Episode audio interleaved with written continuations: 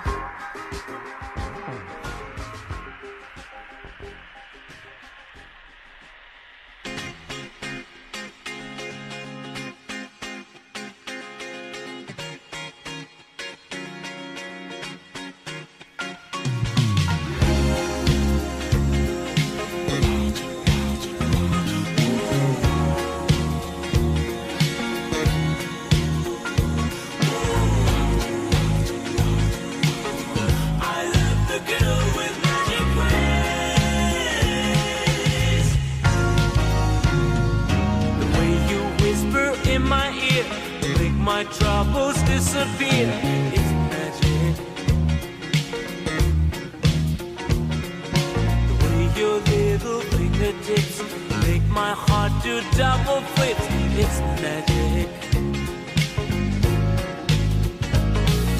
And when you smile at me that way, you can warm the coldest day. It's magic. It's magic, magic. And even when you're gone, I find I hear you laughing in my mind. It's magic.